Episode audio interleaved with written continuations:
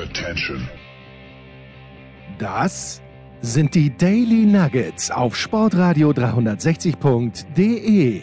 Selten golden und ganz sicher nicht täglich, aber wir haben uns stets bemüht. Also meistens. Nun gut, zu besonderen Anlässen, wie eben heute zum Thema Fußball.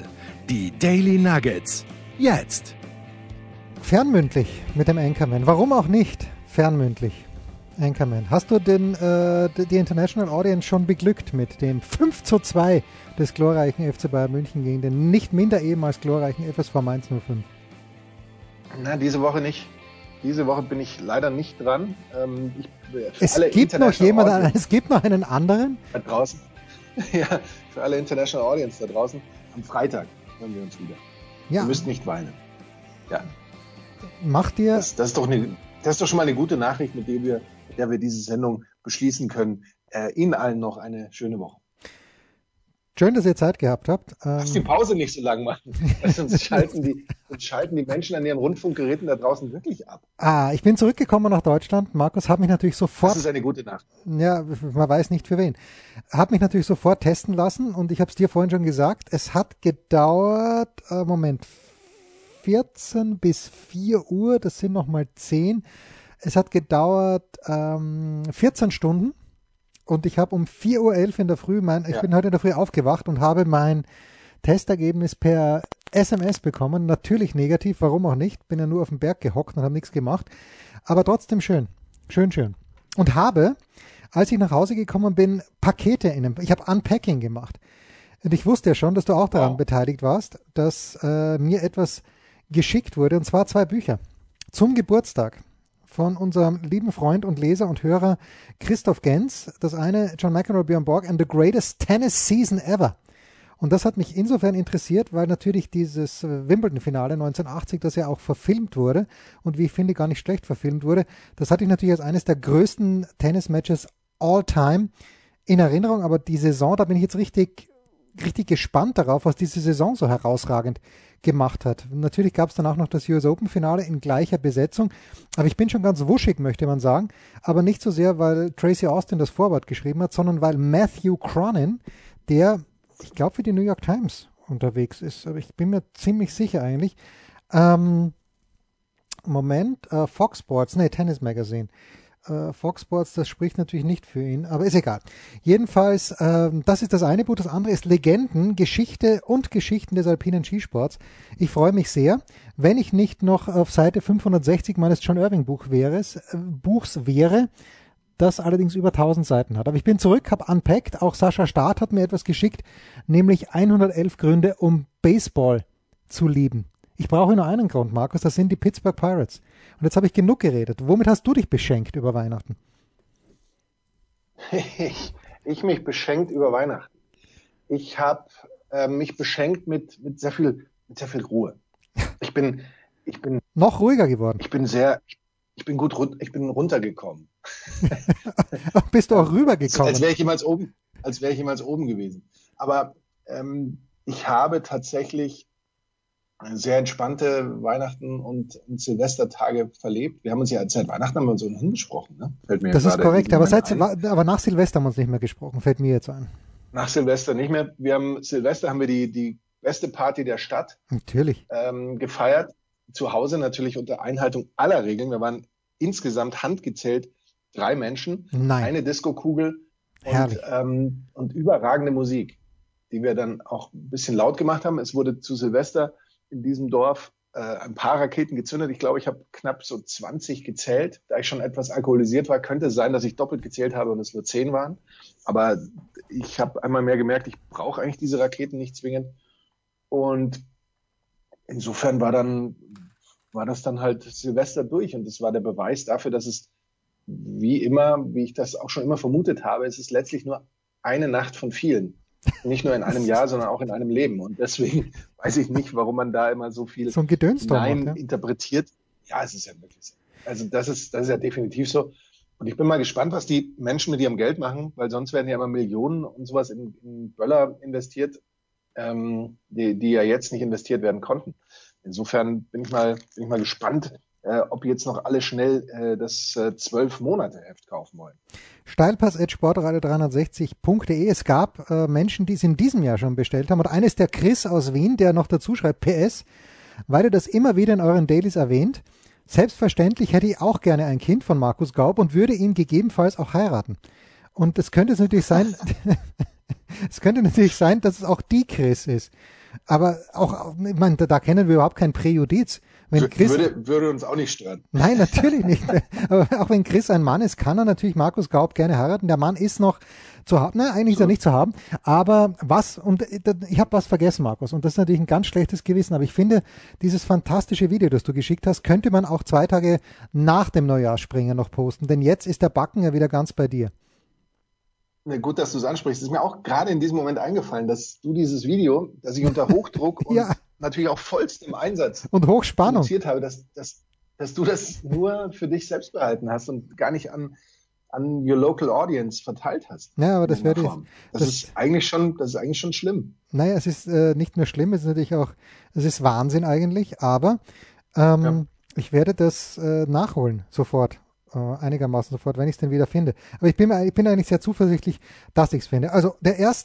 Januar war, äh, also erstmal habe ich mit meinen Kindern, äh, die anwesend waren in Kitzbühel und die es interessiert hat, eine kleine, eine kleine Bildungslücke geschlossen. Nicht Dinner for One, das kannten sie schon, aber in ORF läuft er dann immer Ein echter Wiener geht nicht unter mit Edmund Sackbauer, gespielt von ähm, gespielt von, na, jetzt habe ich ein kurzes Blackout, aber egal, es fällt mir noch ein. Ähm, jedenfalls äh, die Silvester. Episode, Karl Merkatz natürlich, ich Idiot. Äh, also Karl Merkatz spielt Edmund Sackbauer, den Mundel, und ein echter Wiener geht nicht um, unter, äh, wo wo ein Silvesterabend feucht fröhlich wird und wo dann auch die Polizei auf den Plan tritt. Wer es noch nicht gesehen hat, ich bin mir sicher, irgendwo findet sich so etwas und äh, da habe ich den, den Kindern dann eine kleine Bildungslücke geschlossen. Die Kinder sind allerdings dann vor mir schon zurückgefahren am 1. Januar. Und ich bin am 1. Januar, habe mich dann so um circa 13 Uhr, weil der Hund hat mir wieder um 6 aufgeweckt, um 13 Uhr einfach sinnlos vor den Fernseher gesetzt, habe mir dort das Ende des Neujahrskonzerts angeschaut, kommentiert und moderiert und dirigiert vor allen Dingen von Riccardo Muti, dann ein kleines bisschen Neujahrspringen und dann Markus und darauf will ich hinaus. Bin ich hängen geblieben in der ARD im ersten bei einer Dokumentation über Bastian Schweinsteiger.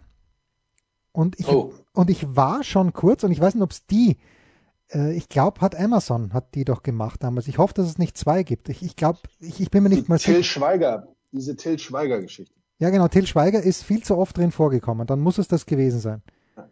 Ja. Naja, jedenfalls ähm, war gut gemacht, überhaupt kein Zweifel. Und ich war kurz davor, Bastian Schweinsteiger neu zu bewerten. aber dann dachte ich mir, naja, wie, wie soll ich ihn jetzt neu bewerten? Erstens mal, dass das eine der nettesten Szenen war natürlich, jetzt kann man zu Uli Hoeneß stehen, wie man möchte, aber Uli Hoeneß hat diese Geschichte erzählt und das war mir natürlich überhaupt nicht gewahr, aber 2014, als Deutschland Fußballweltmeister geworden ist, war Uli Hoeneß ja im Gefängnis und dann hat Bastian Schweinsteiger in einem der ersten Interviews, wenn nicht sogar im ersten Interview nach dem Erreichen des WM-Titels, hat er sich bei Uli Hoeneß bedankt. Und das hat Hoeneß nochmal in Erinnerung gerufen und was mich dort irritiert hat, also es war natürlich eine unfassbar nette Geste von Schweinsteiger, der dem Hönes sicherlich sehr, sehr viel zu äh, verdanken hat. Aber was mich irritiert hat, Markus, und das kann ich gar nicht glauben, dass Schweinsteiger von Herrn Hönes gesprochen hat. Glaubst du, dass der Weltmeister Bastian Schweinsteiger, damals war er schon über 30, und Uli Hoeneß per Sie sind? Ähm, ich habe mir darüber nie groß Ich auch nicht, gemacht, aber, aber ich halte das, ich halte das für durchaus möglich, nachdem Schweinsteiger ja ähm, Hönes schon als, als sehr junger Spieler kennengelernt hat, als Pimp fast schon. Der und da sicherlich mit der Respektsperson, äh, mit der Respektsperson Hönes ähm, irgendwie so quasi aufgewachsen ist, anders als das jetzt äh, andere Spieler später gemacht haben, die eben, sagen wir mal, schon als, als fertige Spieler nach München kamen und, und als erwachsene Menschen sozusagen. Äh, entsprechend äh, hat er sicherlich zumindest mit dem Sie angefangen und nicht schon ähm, in jungen Jahren gesagt, oh, der Uli. Ähm, das, das ist schwierig. Das, das könnte ich dir jetzt, ich könnte dir noch nicht mal sagen, was ich, was ich glaube. Aber wenn er da von Herrn Hönes gesprochen hat, würde er wenig dagegen sprechen, das er auch im richtigen Leben von Herrn oder Herr Hönes zu ihm sagt. Ne? Ja, das würde mich interessieren. Jetzt eben, schreibt uns bitte, wenn ihr das wisst. Wie, wie Fra gehen. Fragen wir. Aber, aber was, was mich wundert, äh, entschuldige, wenn ich dich da unterbreche bei diesem wichtigen Aufruf. Ähm, ich habe selten über einen Film einen derartigen Verriss gelesen, wie über diese Schweinsteiger-Doku, dass das mehr in die Kategorie ähm, so, so ein, ein kleiner Familienfilm zum Geburtstag, den man irgendwie auf einer Geburtstagsfeier zeigt, passt als in eine tatsächliche Doku-Kategorie ähm, und so weiter. Und du fandst ihn trotzdem gut gemacht. Muss ich ihn mir jetzt doch noch anschauen? Na, ich hätte mir ihn niemals so angeschaut, aber ich habe mich wirklich dabei ertappt, dass ich es sind ja viele Traumata in meinem Leben, die ich zu bekämpfen habe. Und bei einem warst du live dabei, Markus. Und das hat sich abgespielt in deinem Wohnzimmer, bevor dein Freund Martin ausgerastet ist, als ob es keinen Morgen gäbe. Also da, da, da warst du mit am Start. So und äh, das, das zu verarbeiten war ein Trauma für dich wirklich. Das war ein Trauma für mich. Das war ein Trauma für mich. Was ja? lässt du so nah an dich ran? Okay. Ja, weil ich den FC Bayern, es, man muss es so sagen, äh, meine, meine Kinder haben mir ja ein Buch geschenkt zu meinem Geburtstag, wo auch du teilgenommen hast und wo auch viele andere oder nicht viele, aber doch, doch eigentlich viele andere, die bei Sportradio 360 am Start sind oder auch äh, die so mit mir bekannt sind, ähm, äh, teilgenommen haben. Und eine Frage war da, was stört den Producer äh, an dem FC Bayern München am meisten? Und einer, der nicht bei Sportradio 360 dabei ist, aber der mit uns im Sommer im Urlaub war, hat geschrieben, alles. Und es stört mich wirklich, ne, es stört mich eben nicht alles an dem Verein, aber ähm, gestern auch wieder gegen Mainz, ich hätte kein Problem damit gehabt und ich war natürlich nicht illusorisch zu glauben, dass das wirklich eintreten könnte, aber ich hätte kein Problem damit gehabt, wenn Bayern zu Hause gegen Mainz verliert. Aber diese Niederlage gegen, äh, die, dieser Sieg gegen Dortmund, äh, natürlich muss man sagen, es war unfassbar, dass die Bayern 2012 dieses Finale daheim nicht gewonnen haben. Also im Nachhinein betrachtet ist ja, ist ja, ist ja komplett, kompletter Wahnsinn, dass sie das Finale nicht gewonnen haben und auch die Rolle, die Schweinsteiger gespielt haben. Aber dieses Champions League Finale in London, dieses 2 zu 1 von Robben, von Robben, wo Martin dann durch dein Wohnzimmer gerannt ist, so gut der Kartoffelsalat war, aber das hat mir schwer auf den Magen geschlagen.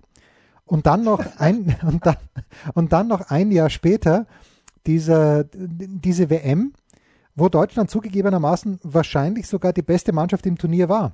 Wo aber Argentinien in der 12. Minute oder in der 13. Minute natürlich einen Elfmeter bekommen muss. Neuer sagt dann selbst auch in dieser Dokumentation, er hat sich schon gewundert, dass er dann einen Freistoß bekommen hat. Aber, sagt Neuer dann auch, und das doch mit einem schelmischen Lachen, er war der Einzige, der den Ball berührt hat. Na, kein Wunder. Er hat den Ball vielleicht berührt, bevor er Iguain mit dem Knie in den Rücken gefahren ist, als ob es keinen Morgen gäbe. Nein, nein, nein, nicht in den Rücken. Iguain ist doch in ihn reingelaufen. Ja, genau. Also ein klares Foul von Iguain. Rizzoli hat alles richtig gemacht. Und wenn ich mich nein, aber, nein, aber wenn du, wenn du jetzt sagst, er ist ihm in den Rücken gesprungen, dann verdrehst du doch komplett die Tatsache. Also, überhaupt nicht. Schau dir die Szene nochmal an. Der Kontakt ich, findet doch nicht am Rücken statt. Der Kontakt ist Hüfte zum Gesicht, so ungefähr. Aber Markus, bitte schau dir da täusche Szene. ich mich jetzt, da täusche ich mich jetzt ganz schwer. Du täusch, täuschst dich ganz schwer. Er, neu, ich, ich täusche mich geradezu. Ja, du täuschst dich. Äh, also Neuer ist einen Meter höher als Egoin und rammt ihm einfach mal sein Knie in den Rücken. Einfach weil, weil gerade Zeit ist. Und das ist natürlich ein klarer Elfmeter gewesen. Und Rizzoli, der, wenn ich richtig, ich muss mal schauen, ob Rizzoli auch dieses Champions League Finale 2013 gepfiffen hat. Aber wenn ich Thomas Wagner Glauben schenken darf, dann war das so. Also Rizzoli steht einfach auf die Bayern. Da kann man sagen, was man möchte. Und, aber egal, jedenfalls äh, diese beiden Traumata. Rizzoli war es. Ich, ich schaue mir das hier in diesem Moment gerade an. Und es tut mir leid, ich habe hier, das beginnt mit einem Standbild, dieses Video. Und da ist das Knie nirgends in der Nähe des Rückens, mein lieber Jens. So, neuer. es, es ist leider so. Und ich bitte dich, ich bitte dich, deine Hausaufgaben vor dieser Sendung zu machen. Ja, wir hatten das klar auf dem Zettel, dass wir uns dieses Video vorher anschauen. Es stand drauf. Neuer finnisches G. Äh, so, Moment, Moment, Moment. Jetzt habe ich es nämlich auch aufgerufen. Drei Zimmer. Immo. Ach, das, das kommt in eine Immo-Scout-Werbung, brauche ich natürlich Oder ist das hier nur Standbild? Generell nur Standbild, ich weiß. Ja, na jedenfalls, äh, gut, wir werden, wir werden das kurz nachrecherchieren. Ja, aber äh, das ist nicht Knie in den Rücken. Ja, ist auf jeden Fall ein klares Foul, ist ein klares Elfmeter-Foul. Belassen wir es dabei. Aber wie, und durch, durch diese Schweinsteiger, weil der Schweinsteiger ist jetzt gibt es sicherlich auch Leute, die es anders empfunden haben, aber in dieser Doku kommt er als durchaus netter Kerl rüber. Und ich weiß ja von Leuten, die beim FC Bayern München ein bisschen einen Einblick haben, dass äh, es andere Menschen gibt, die nicht ganz so nett sind. Und Schweinsteiger schien mir immer einer der Netteren zu sein. Und natürlich, was noch dazu kommt, ist, dass er mit Anna Ivanovic, die mit Abstand netteste Frau, die mir jemals auf der WTA-Tour begegnet ist, geheiratet hat. Pause. Was gibt es Neues? Wer wird wem in die Parade fahren? Wir blicken in die Glaskugel. So, anderes Thema. Aber wie gesagt, äh, die, die Neubewertung von Schweinsteiger. Äh, also es ist ja, ist ja so, dieses WM-Finale, ich habe das damals nicht so richtig mitbekommen, weil ich natürlich schon mit meinem wir Sohn... Können uns ja, bitte. Wir können uns ja darauf einigen, dass es blauäugig ist von mir, bei meiner ähm, Jeans-Konto-Internetverbindung, die ich hier habe, gleichzeitig ein Video zu öffnen und ähm, die Skype-Verbindung aufrechtzuerhalten. Insofern anderes Thema. Okay. Ja. Aber äh, ja. mir war das damals ja nicht so bewusst, weil ich auch natürlich äh, Robins Schmerz mitgefühlt habe, dass Messi nicht Weltmeister geworden ist. Dass Schweinsteiger in diesem Spiel, naja, dass er sich schon, darf man aufopfern sagen, es ging immerhin nur um Fußball, aber dass er schon unfassbar lediert war und dass er sich da durchgekämpft hat, das dafür Respekt auf jeden Fall. Ja. Gut. Ähm, ja. ich habe sehr viel James Bond gesehen. Markus, ich habe sehr viel James Bond ja. gesehen die letzten Tage und habe sehr viel mit, einzigen. Hab sehr viel mit Thomas Wagner auch äh, kommuniziert und ähm, mir ist aufgefallen, äh, meine Lieblingsszene ist ja mittlerweile in Octopussy, wie Vijay Amitrash, der ehemalige indische Tennisprofi, mit James in einem in so einer Rikscha fährt, allerdings in einem motorisierten Rikscha und mit dem Tennisschläger auf andere Leute einprügelt. Das ist absolut schwachsinnig, aber wir lassen es mal einfach so durchgehen. Großartig. Wie gesagt, ich habe ähm, vom, ich weiß gar nicht, gibt es das Angebot noch? Gibt es den Kanal noch? Ich glaube nicht mehr. Ja, ja, ja doch, doch, doch, doch, doch. Also gestern gab es ja noch. noch von dem James Bond Kanal. Gestern gab es ja noch. Kanal habe ich kein einziges Mal, ähm, ein, kein einziges Mal Gebrauch gemacht, muss ich ganz ehrlich gestehen. Nee, war, äh, also gestern gab es ihn noch und ich hoffe, das wird auch weiterhin so sein, weil ich habe ganz, ganz schlimme Lücken bei mir festgestellt. Ich habe, glaube ich, diesen einen James Bond mit Erich Kriegler, wo er, wo in Cortina an einem Nachmittag eine ganze Winter- oder ganze Winterolympische Spiele stattfinden. Äh, Olympische Winterspiele wollte ich sagen, stattfinden. Da habe ich, den habe ich, glaube ich, 44 Mal gesehen, weil da erinnere ich mich an jede Nuance. Und viele andere, gerade auch mit Sean Connery, älteren Datums, nicht. Gut. Anderes Thema, ich möchte Oliver Glasner loben, Markus. Denn was hat, Oliver, denn was hat Oliver Glasner im Sky-Interview nach dem 0 zu 2 bei Borussia Dortmund gesagt? Wir waren im Angriff nicht effizient genug. Und da geht mir doch das Herz auf, Markus, wenn ich sowas höre. Ja, äh, eff effektiv genug vielleicht auch nicht. Hätte auch gegolten, weil wenn man kein Tor macht, ne, dann ist vielleicht noch nicht mal nur eine Frage der Effizienz, sondern schon der Effektivität. Gut.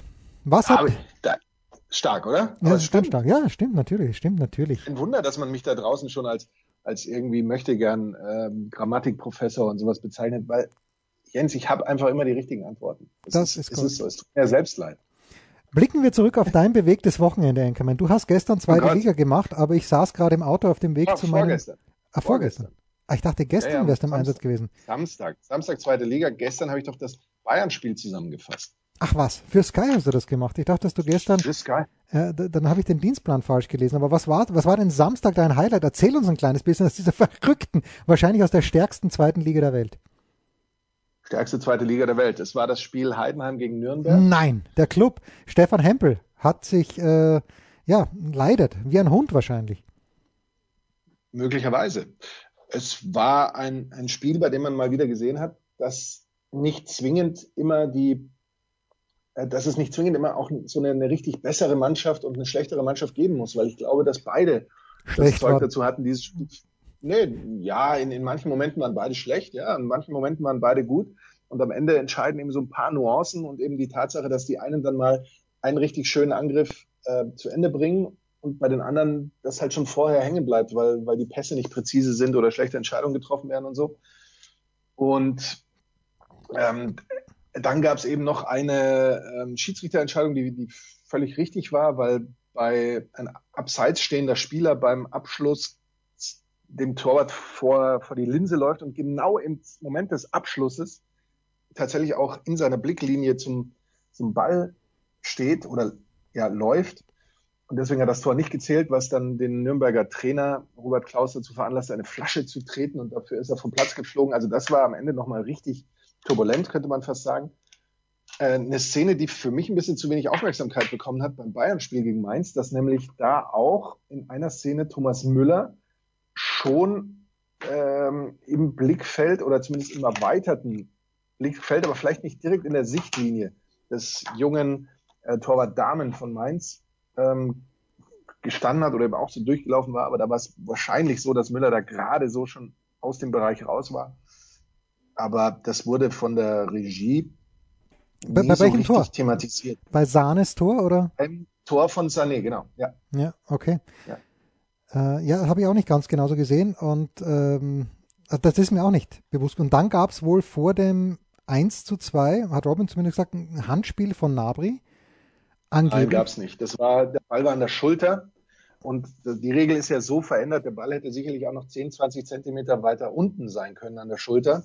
Du weißt ja, wir, wir können ja den Daumen in diese in diese Achselhöhle von vorne hineinschieben und wenn wir die Hand dann ganz flach, waagrecht zum Boden mit der Handfläche nach unten ähm, in Richtung des Oberarms führen, dann ist das quasi die Linie oberhalb derer man den Ball mit der Hand spielen darf. Ich habe das jetzt Moment, ich habe das jetzt das mit ich habe das jetzt alles mit der rechten Hand gemacht. Nochmal bitte. Also linker Daumen. Ich hoffe, alle, linker Daumen. Ja, das ist egal, du kannst es mit beiden Seiten. Nein, nein, aber Moment, der, mit beiden Seiten machen? Also, also ich, ich habe jetzt meinen linken Daumen unter meiner rechten Achselhöhle und, ma, und mache jetzt die Hand flach runter. Richt, ja, Richtung Ellbogen. also so waagrecht, die ja. Hand waagrecht, nee, ja. die Hand waagrecht, ja. ähm, mit der Handfläche nach unten und jetzt zeichnest du quasi mit deinem Zeigefinger, der ja die, den Oberarm berührt, eine imaginäre Linie. Und oberhalb derer darfst du den Ball mit der Hand berühren. Also da wurde so ein, sagen wir mal so 10 Zentimeter Oberarm wurde ähm, freigegeben. Dem legalen Bereich, genau, freigegeben. Und wenn man sich die Szene anschaut mit Nabi, also dann ist da eigentlich, war das für mich nicht mal knapp. Ja, ich habe es nicht gesehen, aber Robin meinte, dass das in der, in der Wiederholung nicht gezeigt worden wäre würde. Dass zu spät die Wiederholung gekommen wäre. Und ich, ich habe es nicht gesehen, aber da traue ich meinem Sohn, der die Bayern mittlerweile fast gleich wenig mag wie ich. Ihr müsst, ihr müsst mal ein bisschen ruhiger werden. Das ist das, ist das eine, ja. Ja, okay, also ich sah aber gerade Nürnberg. So kannst du nicht auf der einen Seite RB Leipzig lieben und, und vergöttern. Ich vergöttere und, und niemanden mehr. Den Bayern, den Bayern. okay, ja, das ist okay. Ja, dann, dann ist okay, dann ist gut. Äh, ich vergöttere natürlich niemanden mehr, aber äh, meine Sympathien. Und das ist natürlich das nächste, was leider nicht so ausgefallen ist. Hatten wir nicht, du, du ich habe gesagt 4-4, du hast gesagt 2-2 bei Stuttgart gegen Leipzig. Ich habe mir das angeschaut, kommentiert von unserem lieben Freund Marco, Hage, Marco Hagemann. Und dann sage ich noch, ein abgefälschter Schuss, das war es zwar nicht, aber wahrscheinlich wird es ein 1 zu 0 durch einen abgefälschten Schuss. Ist tatsächlich ein 1 zu 0 geworden für Leipzig und ich fand es gut, dass Forsberg diesen Elfmeter, er hat ihn eigentlich gar nicht verschossen, sondern Kobel hat ihn wirklich sensationell eigentlich gehalten mit einem sehr, sehr netten Reflex, wie ich finde. Und ähm, da fand ich gut, dass dieser Elfmeter nicht zum Tor geführt hat, weil es war kein Elfer. Das war natürlich geschickt gemacht vom Forsberg. Es war wahrscheinlich jetzt auch nicht so eine gravierende Fehlentscheidung, dass die unbedingt zurückgenommen hätte werden müssen, aber da hat irgendwie Gerechtigkeit gesiegt. Aber das ist ein bisschen enttäuschend, dass aus diesem potenziellen 4-4-Spiel nur ein 1-0-Spiel geworden ist. Nur hätten wir es ja wissen müssen, weil du hast ja die Statistik der Leipziger gebracht. Die haben in den letzten vier Spielen kein einziges Tor bekommen. Und das ist äh, wäre ein guter Grund dafür gewesen zu glauben, dass die Stuttgarter auch keinen schießen.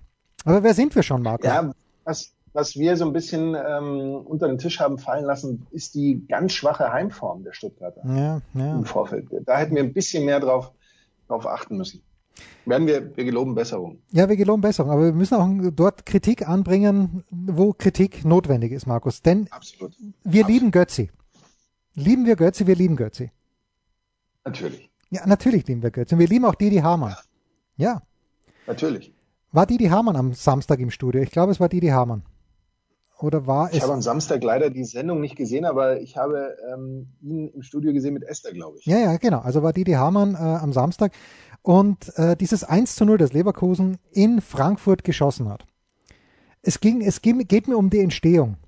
Dieser Pass von Wirz, den fand ich, und, und sowohl Götzi sagt überragender Pass, und sowohl Didi, und Didi Hamann sagt auch überragender Pass, aber ich fand dieser Pass war nicht gut.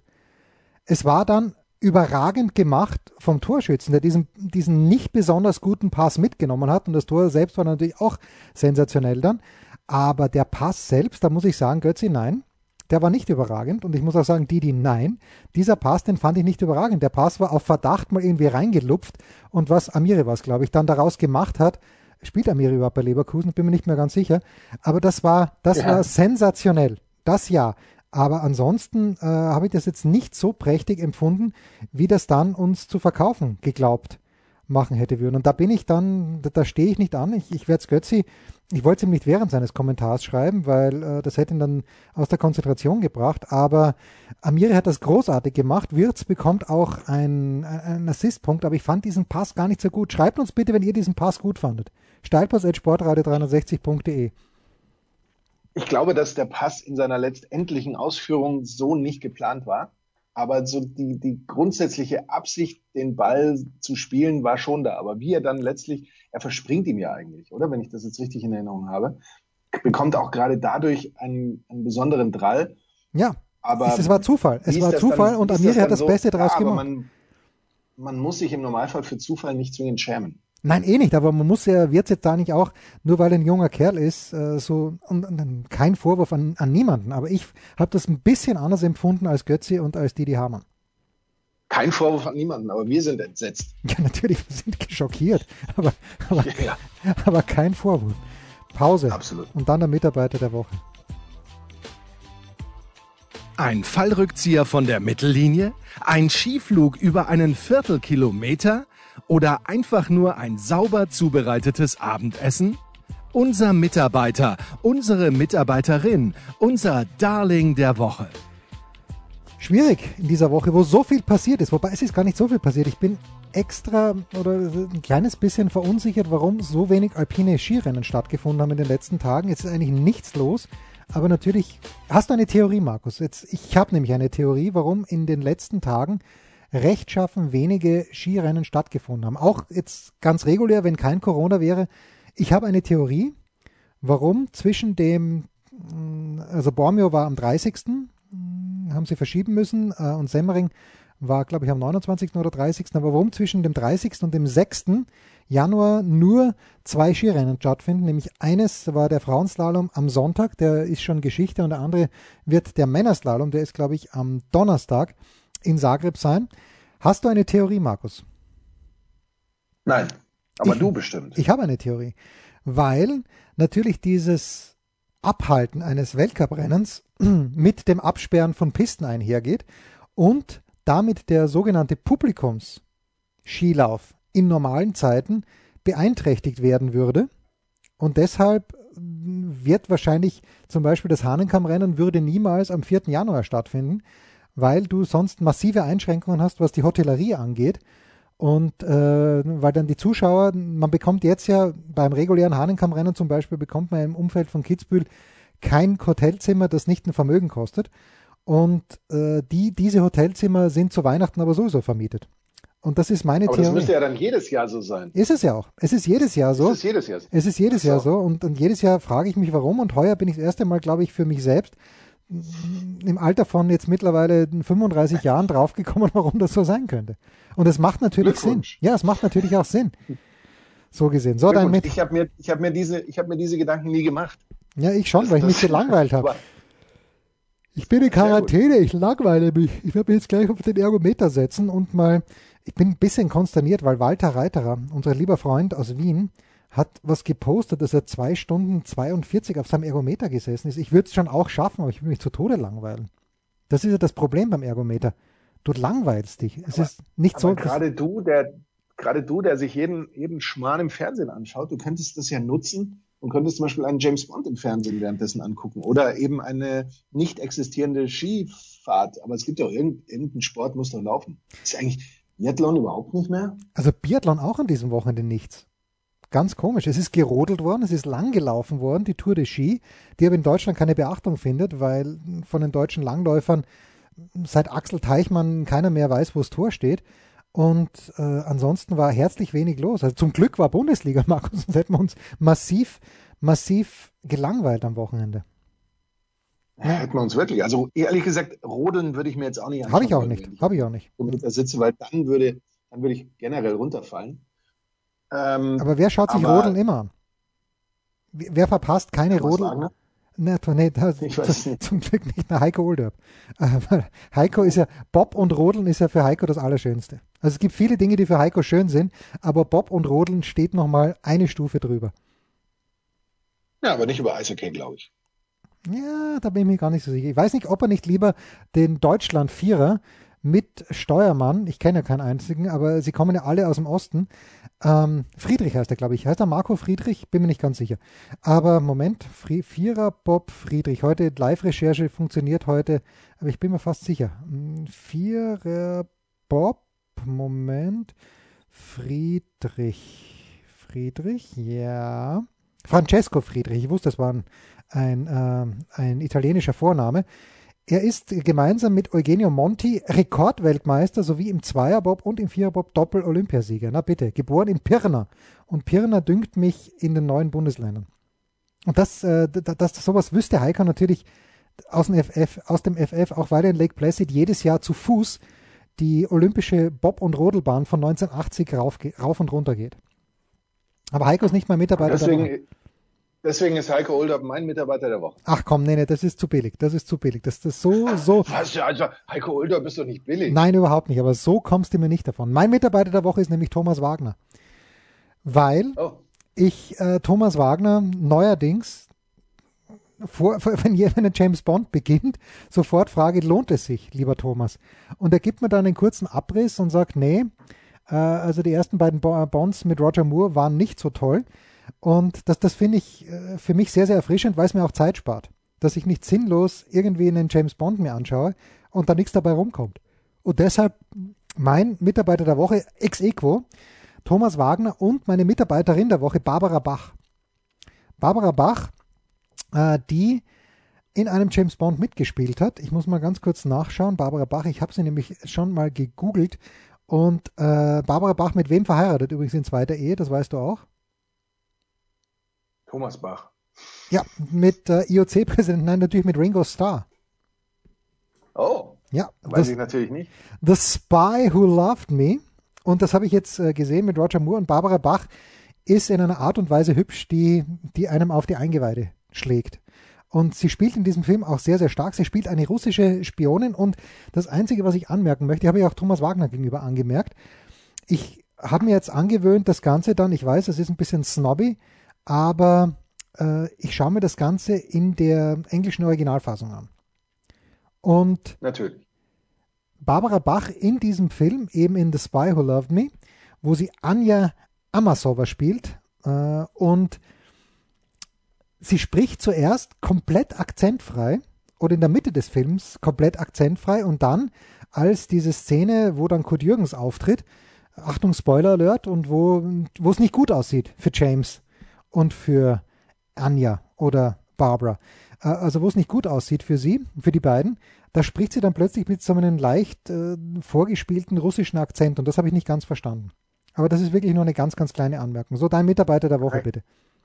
Ich glaube, dann musst du ihn dir einfach nochmal anschauen. Dann hast du wichtige Elemente des Films nicht, nicht verstanden. Das ist richtig. Offensichtlich. Weißt du übrigens wieder, hat dich, äh, obwohl du nie James Bond gesehen hast, aber ist dir der Beißer ein Begriff?